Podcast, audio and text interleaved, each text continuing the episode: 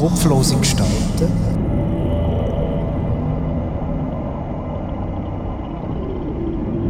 Ein gefürchiger Ort oben an Zolliken am Zürichsee. Und ein spannender Einblick, wie ganz früher Leute verurteilt worden sind. Die sollen am ersten Tag der Zusammenkunft unter starkem Alkoholkonsum wichtige politische und militärische Dinge besprochen haben. Zu dem speziellen Gericht, wo man muss betrunken sein muss, um ein Urteil zu fassen, gehen wir später noch genauer darauf ein. Hallo zusammen, ich bin der Andi. Und ich der Simon und zusammen sind wir die Sagenjäger. Jetzt gerade geht es die Sage vom Galgenbühl zu Zolliken, wo sich kopflose Gestalten zur Geisterstunde umtreiben.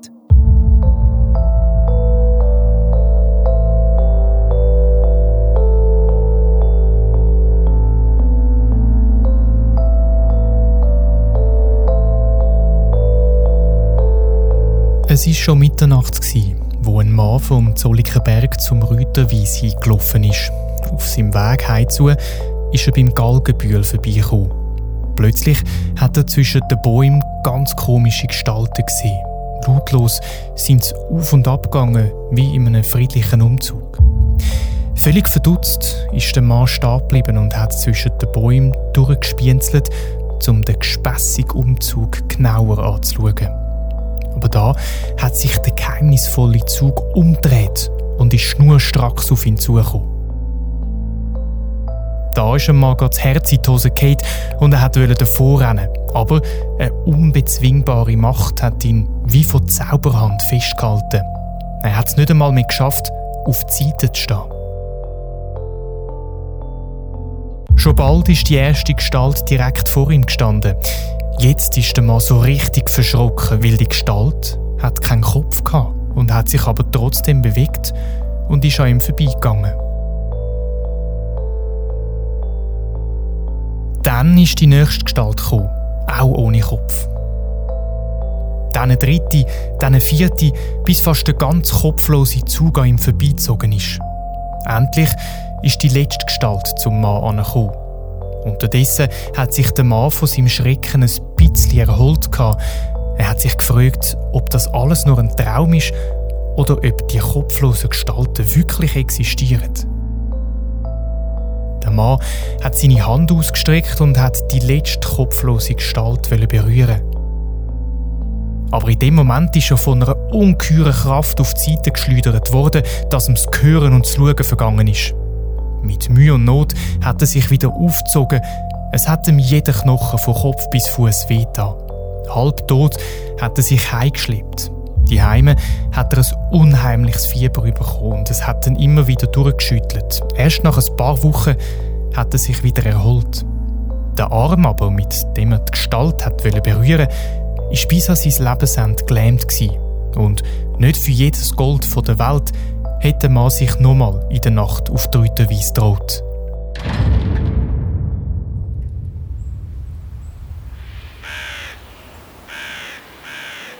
Wir wagen uns noch auf die Rütterweise und zum Galgenbühl. Aber auch nur, weil es noch Tag ist. Das stimmt. Auf jeden Fall stehen wir jetzt an dem Ort, wo vermutlich einmal ein Galgen gestanden ist, vor einem riesigen Ackerfeld, umringt von einem dichten, dunklen Wald. Mit dabei auch unser Sagenexperte, der Adrian Michael.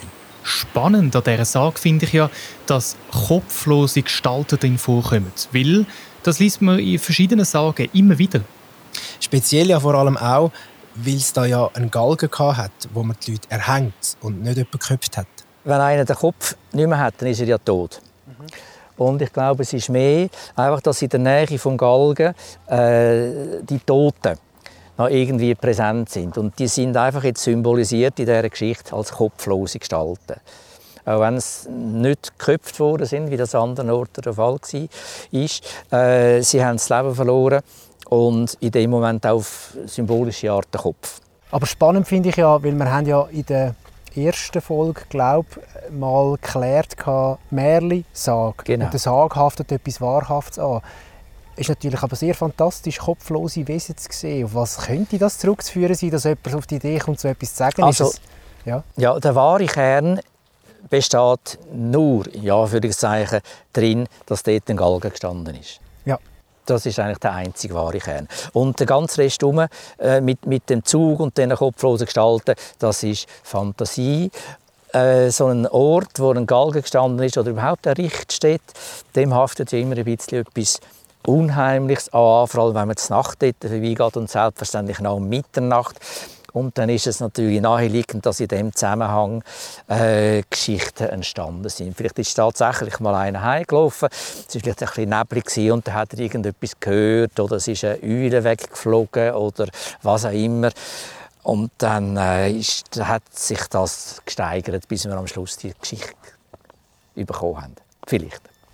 Jetzt, wenn man böse ist, könnte man sagen, der ist besoffen heimgelaufen und ist vielleicht da gestürchelt und dann bewusstlos gewesen und ist dann heimgekommen und hat eine Geschichte gebraucht, um absolut, erzählen. Absolut, absolut denkbar, dass er da sich etwas Schauerliches ausdenkt hat und anstatt dass man ihn nachher beschimpft hat, dass er da besoffen heimgekommen ist, äh, ist er da der Mittelpunkt vom Dorf geworden, wo da eine sagenhafte Geschichte im wahrsten Sinne des Wortes hat können erzählen. Wer weiß.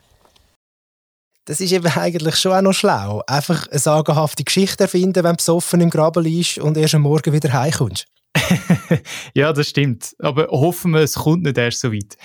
Zurück zu dem gruseligen Ort Galgenbühl. Der Ort ist nämlich nicht auf allen Karten eingezeichnet. Und auf einer, einer ganz alten Karte, hat es einen gespenstigen Vermerk. Beim Galgenbühl, dort heisst es auf einer Karte A. Gräber. Also steht Galgenbühl und daneben A. Gräber. Jetzt, was das A. tatsächlich heisst, was der Zeichner hat wollen, äh, kundtun, weiss man nicht. Es gibt irgendwie, können wir zwei Versionen vorstellen. Das eine ist alt, altes Grab oder alemannisches Grab. Es ist beides nicht richtig, weil man hat nie ein Grab gefunden dort. Es ist vielleicht mehr der Fantasie von dem Zeichner entsprungen, dass man dort ein Grab oder Skelettreste gefunden haben, aber äh, festgehalten ist es nicht. Alemannische Gräber sind tatsächlich gefunden worden im Zollikenberg, aber das ist ganz in der Nähe vom Deistenbrünneli Dort hat man tatsächlich ein grosses alemannisches Gräberfeld gefunden und auch ein recht gut erhaltenes Skelett von einem Mann, der etwa 45 war. Das Skelett kann man übrigens im Ortsmuseum Zolliken anschauen und es ist offiziell der älteste Zolliker. Es muss also schon irgendeinen Zusammenhang haben, dass es genau an dem Ort eine Sage gibt mit kopflosen Gestalten. Ein weiterer Hinweis ist übrigens auch der Name vom Ort nebendran. Mögt ihr euch vielleicht noch erinnern an die erste Folge, an die Sage vom Deistenbrünneli? Das Deistenbrünneli ist nur ein paar hundert Meter weg vom Galgenbühl, wo wir jetzt stehen. Und das hat einen Grund. Das Wort Deisten ist abgeleitet von Ding oder Ting. Das ist übrigens jetzt noch in Island heißt das isländische Parlament heißt immer noch Alting und das Norwegisch heißt Storting. Also ein Ding ist äh, eine Versammlung gewesen. Vielleicht, wenn jetzt jemand da zuhört, kennt er vielleicht aus seiner Schulzeit noch das Gedicht vom Orgetorix und dort heißt es, und wiederum standen die Mannen im Ring, berufen zu halten, ein Blutgeding, ein Ding auf Leben und Sterben. Also äh, eine Versammlung, wo es um Leben und Tod gegangen ist. Gerichtsverhandlung gewissermaßen. Und dann ist auf der Dingstadt Recht gesprochen worden und nachher sind die armen Teufel nachher da aufgehängt worden. Und das findet man zum Beispiel auch die Galgenvögel sind Raben, passt gerade sehr schön dazu. Äh, das gibt es äh, eigentlich parallel dazu gibt es einen Wollishofen. Dort gibt es auch den Hügelzug auf der Ecke und dort gibt es einen Galgenrein. Und unten dran war das alte Killerie, das vermutlich auch recht gesprochen haben. Und ein paar hundert Meter weiter oben war der Galgen dann. Und der Ort ist auch nicht zufälligerweise so ausgewählt worden. Also man hat den Galgen an einen Ort angestellt, wo man von weit her gesehen hat, dort hat es einen Galgen, mit einer äh, Signalwirkung haben, dass die Leute, die da gekommen sind vom Zürich Oberland, dass die gesehen haben, aha, Achtung, da schaut man. Übrigens, das Wort Ting oder Ding, das hat sich über all die Jahrhunderte erhalten und wird auch im Deutschen noch gebraucht, also nicht nur in Island oder in Skandinavien etwas dingfest zu machen, zum Beispiel, verpflichtend, sich verdingen. Oder auch sich ausbedingen, unabdingbar. Es ist überall eine Verpflichtung mit dem verbunden. So wie Verdingkind sich ja nicht verpflichtet, sondern einfach Nein, verpflichtet, verpflichtet worden. worden genau, ja. Man hat also die Leute verurteilt vor dem Gericht, wo man früher Dingstadt genannt hat. Und interessant an dem alten Gericht ist, dass Alkohol eine wichtige Rolle gespielt hat. Die Leute selber in dieser Zeit, die Alemannen und Kelten früher auch nicht, die haben ja nichts aufgeschrieben. Also man ist angewiesen auf äh, in Sekundärbericht und einer davon ist der, ein Römer, der Tacitus, der um 100 nach Christus den Ablauf von so einem Ting beschrieben hat. So ein Ding ist drei Tage gegangen und am ersten Tag haben sich die, die dort waren, das sind die Männer, die das Recht hatten, Waffen zu tragen, die sollen am ersten Tag der Zusammenkunft unter starkem Alkoholkonsum wichtige politische und militärische Dinge besprochen haben. Alkohol löst Zunge, das wissen alle, die schon mal ein Lückchen zu viel hatten, dass es Zunge löst. Und das haben sie gemacht oder toleriert mit dem Hintergrund, dass man einfach einmal frei drauf losredet. Ohne zu überlegen, ja, soll ich jetzt so sagen oder wenn ich jetzt so sage, wird er verrückt oder was auch immer. Dass man einfach einmal frisch drauf losgeredet hat, Kropflärte seine Meinung gesagt hat. Und dann am nächsten Tag, dann hat man wieder müssen nüchtern sein. Dann ist es darum gegangen, das, was man gehört hat voran, auszuwerten, nochmals diskutieren und dann am Schluss zu fassen. Das kann man sich heute irgendwie gar nicht mehr vorstellen, so einen Prozess.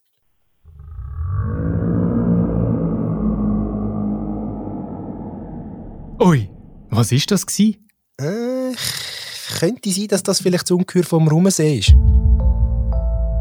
Ah, stimmt. Weil der Rumensee ist ja ganz in der Nähe, ein bisschen weiter unten als Galgenbühl. Simon, wollen wir mal runterlaufen, um zu schauen? Ah, los geht's. Und wir hören uns in dem Fall in der nächsten Folge wieder, wenn es ums Umkür vom Rumensee geht. Die Folge Sagejäger ist unterstützt worden von der Gemeinde Zolliken und dem Mikrokulturprozent. Unser visuelles Artwork hat Anne Seger gestaltet. Am Soundlayout mitgeschafft hat Milo Stegmann. Ihre Mithilfe ist so wichtig, dass es den Podcast überhaupt gibt. Und natürlich auch die grosse Mithilfe von unserem Sagenexperten von Zolliken, Adrian Michael. Sagejäger ist eine Produktion von Eli Media. Auf elimedia.ch findest du weitere spannende Podcasts.